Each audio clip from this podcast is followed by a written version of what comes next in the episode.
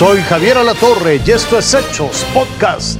Yo soy Lucy Bravo y se mantendrán las lluvias en el sur y sureste de México. La onda tropical número 3 fue absorbida por una zona de baja presión con una probabilidad del 30% para desarrollo ciclónico. Este fenómeno se ubica al sur de Puerto Ángel, Oaxaca, por lo que se esperan intensas precipitaciones en esa entidad, así como en Guerrero, y Chiapas. Bien, en menos de 24 horas, cuatro migrantes que intentaban llegar a Estados Unidos han muerto. Esto en el canal Franklin, que corre paralelo al río Bravo, ahí entre Ciudad Juárez y Texas. Reinaldo Lara nos tiene todos los detalles. Adelante, Reinaldo. Lucy, buenas tardes. Un saludo desde la frontera. Estamos del otro lado, en la ciudad del Paso, Texas. Y es que por aquí corre el canal Franklin. Lamentablemente, confirma patrulla fronteriza y bomberos de la ciudad del Paso, Texas, cuatro migrantes en menos de 24 horas han perdido la vida, se han ahogado aquí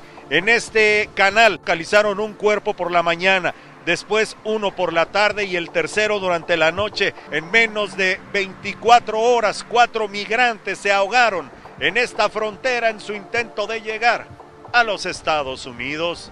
Vamos más allá de nuestras fronteras. Cada vez falta menos para el verano. Pero España ya sufre la ola de calor más intensa de los últimos 20 años. Imagínense, las temperaturas podrían alcanzar los 42 grados. Abanicos. Sombrillas y botellas de agua son las armas que hoy empuñan residentes y turistas. Y es que desde hace 20 años el sol no pegaba como este fin de semana en España. Hay filas para tomar líquido de los bebederos o un lugar cercano en alguna fuente. Apenas es la antesala del verano y el termómetro ya marcó 42 grados Celsius.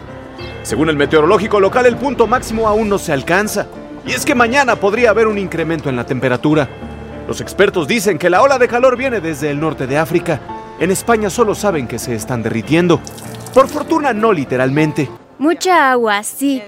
Supongo que solo agua. De todos modos, pasamos mucho tiempo al aire libre, por lo que no hay una forma real de combatirlo. Con abanico y, y además es que a mí me gusta más el calor que el frío. Entonces, pues esto es lo que hay. Dicen que esta semana va a ser terrible.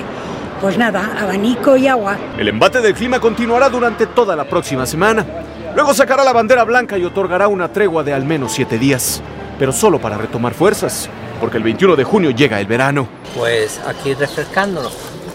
¿entiendes? A la sombrita y con mucha agua.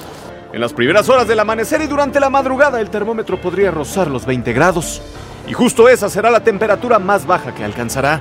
Porque al paso de los minutos y cuando el sol se ponga en su punto más alto, ese número llegará a duplicarse.